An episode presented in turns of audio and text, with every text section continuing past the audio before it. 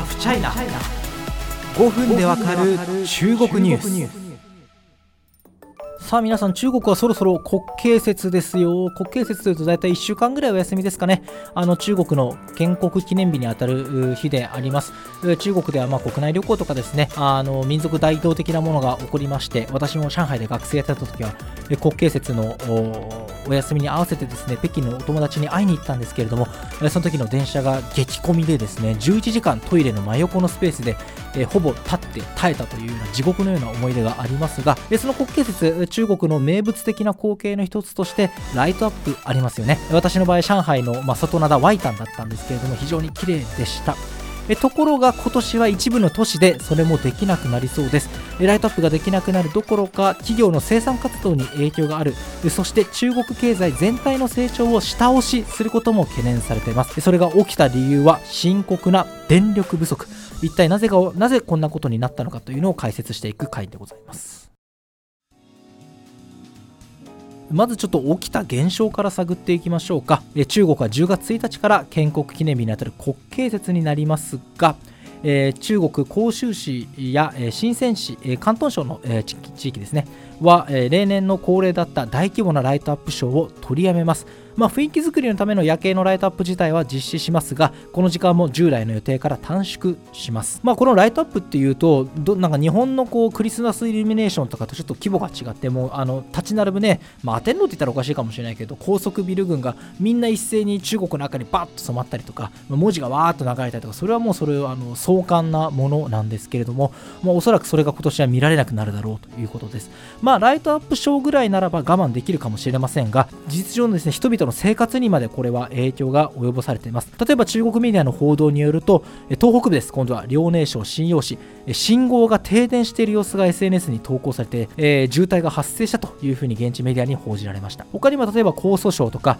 同じく広東省など製造業の盛んな地域では1週間あたり、え、工場とかを操業していい時間が1日とか2日に制限されてそれ以外は操業やめてください。電力節約するためです。みたいなもので生産活動に影響が出始めています。工場の生産が止まるあるいは人の動きが止まるということはもちろん中国経済全体の下押し圧力になるという懸念もされています。さあお待たせしました。一体なぜこんなことが起きたのか。最大の原因として考えられるのは習近平指導部が掲げている CO2 二酸化炭素の削減目標です。もともと2030年に排出量のピークアウト2060年に実質ゼロを達成すると中国は公約しています。新型コロナ禍で経済に成長エンジンを吹かさないといけない時になかなか電力節約というのは言っていられないかもしれませんがようやくというかですねこの時期になって少し CO2 の排出量についてブレーキをかけなさいというお達しがかかったのかもしれません。各地方政府ごとにこれはノルマがあるんですね。なんでかっていうと、まあ、中国は北京が中央になって各地方政府の人たちっていうのはその日本でいうと例えば何々県知事とかの代表ではなくて中央から移動で派遣されてる人たちなので各地方政府にノルマを課してどれぐらい達成したかどれぐらい各地方が中共の言うことを聞きながら経済発展させたかで、まあ、人事評価みたいなものをつけるわけですけれども、まあ、その数あるノルマのうちの一つにエネルギー消費量などが求められているんです。要は前の年の同じ時期よりエネネルギーの消費量をこんぐらい減らしなさいっていうものがありましてえそれをがむしろ減ったどころか増加した場合はですね赤色の警告がつくみたいな、え厳酷な管理が施されています。もちろん経済成長のためにあの電力バンバン使って工場をガンガン動かしたいんですけれどもエネルギーの消費量が増えてしまった場合各地方政府としては大事な大事な特典に影響します。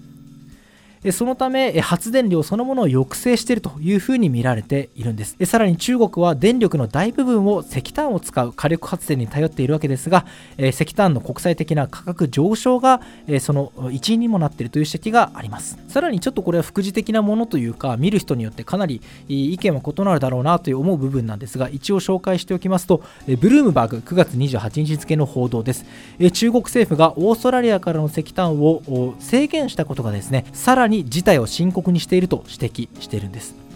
でそもそも中国はオーストラリアからのですね石炭輸入を制限しています。オーストラリアからするとこういう鉄鉱石とか石炭っていうのは重要な輸出品目。つまり他の国の皆さん買ってねっていう大事な商品なんですけれども中国はこれを制限しています。それはなぜか。オーストラリア2020年4月にモリソン首相が新型コロナウイルスの起源に関する中国への国際調査の必要性を訴えたからなんですね。中国はこれに強く反発してその後報復措置として大麦やワインに追加関税を課すなどの制裁を行ってきました。石炭もこうした措置の対象に入っていて9月6日付の CNN 報道によると石炭の対中輸出は過去1年で3300万トン減少したというふうにオーストラリアの財務省が明らかにしています。まあ、このオーストラリアへ制裁した結果石炭がなかなか入らなくなりしかも価格が高いものを手を出さなくならざるを得なくなりみた。いなストーリーも考えられそうですがやはり一番の大きな影響としてはこの厳しい環境対策環境政策というものがどうもありそうだというふうな実感を持ってます。まあ、あの中国はもう本当に北京がですねあのやると言ったらやるとそれは実体経済に多少の影響が出れば出ようとやると言ったらやるというやっぱりそのパワーがあってそれがある意味中国スピードみたいなものの原動力でもあったわけですが一方で今回はかなり弊害を生んでいてですね今後どのような措置を取るかというのは一つ